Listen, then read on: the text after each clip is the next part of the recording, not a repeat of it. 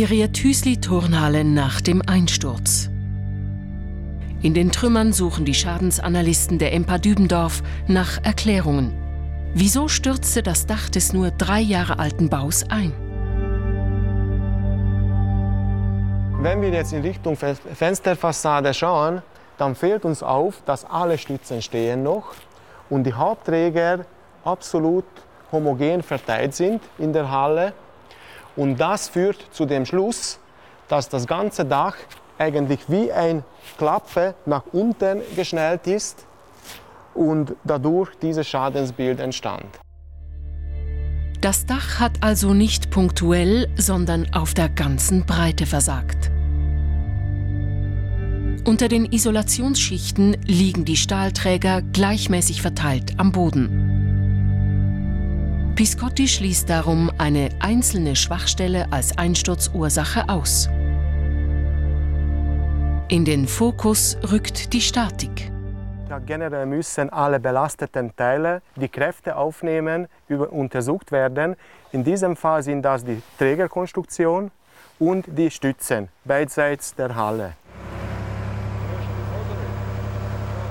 Die Enden der Stahlträger ruhten auf den Betonstützen. Zusammen bildeten sie das Tragsystem der Halle. Das ist einer der Hauptträger, der jetzt auf dem Hallenboden liegt. Und vor dem Einsturz lag das, der Träger auf diesem Stützenkopf. Zu jeder Schadensanalyse gehört die Untersuchung der verwendeten Baumaterialien. Am Fuß der Stützen ist der Beton aufgeplatzt.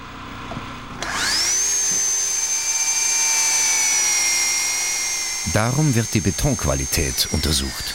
Die EMPA-Leute entnehmen 25 Proben an ausgewählten Stellen der Stützen. Im Halleninnern kennzeichnet Gabor Piscotti jeden Stahlträger und fotografiert die auffälligen Deformationen. Dann beginnt die Qualitätsprüfung beim Stahl. Markus Gracken, der Metallexperte im Team, testet den Härtegrad. 387 bis 392. Wir schießen hier ein Kugel mit einer definierten Geschwindigkeit auf den Stahl. Und je höher das Kugel zurückspickt, umso härter ist das Material und umso höher ist die Festigkeit. Aus den kritischen Bereichen schneidet Kraken Stahlproben aus. Alle Materialproben gehen in die technischen Labors der EMPA Dübendorf. Die Stahlproben kommen einzeln in diese Zugmaschine. Auf das Stück wirken 33 Tonnen Zugkraft.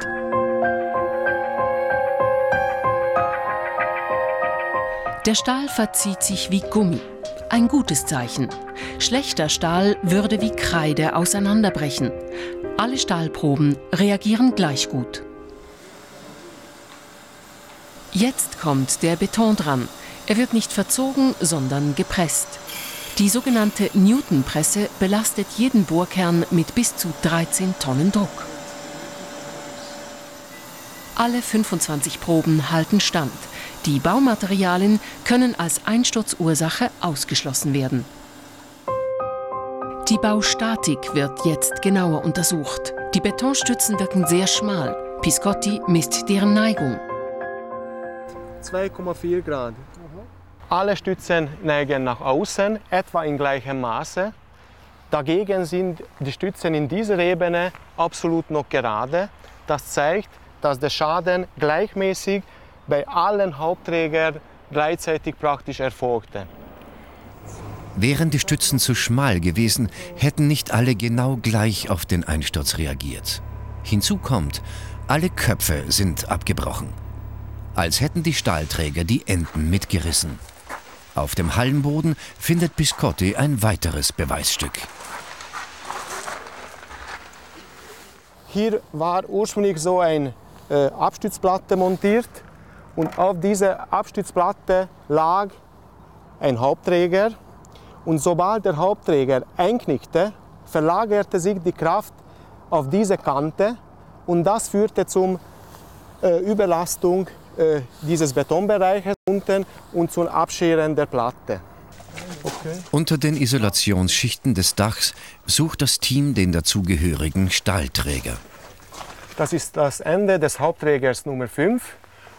Hier ist der obere Bereich, hier ist der untere Bereich und das ist kaum zu erkennen, weil es ist wie ein Ziehharmonika zusammengepresst, zusammengequetscht und das ist der mittlere Bereich, was sehr stark verformt ist. Wenn man diese Kopfplatte jetzt hier hinhält, in der ursprünglichen Zustand, und dann den Knick simuliert, indem ich diese Kopfplatte verdrehe, dann sehe ich, dass die zwei Platten, also die Platte und der Hauptträger miteinander einen Kontakt hat. Und das ist auch der Beweis dafür, dass zuerst der Hauptträger eingeknickt war und erst nachher als Folge die Stützplatten abgeschert wurden. In der Schweiz muss jeder Bau die sogenannten SIA-Normen erfüllen. Das sind Richtlinien für die Stärke und die Dimension jedes tragenden Bauteils. Nun wird alles nachgerechnet. Das sind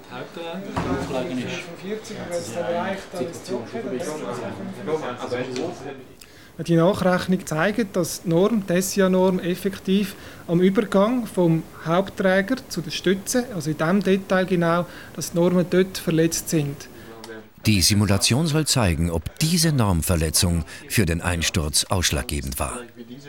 Berechnungsingenieur Lück Wulschläger füttert das Programm mit allen Daten der Konstruktion, dem Gewicht der Dachlast und der Schneelast am Einsturztag. Das ist ein Stahlträger und das ist die Betonstütze.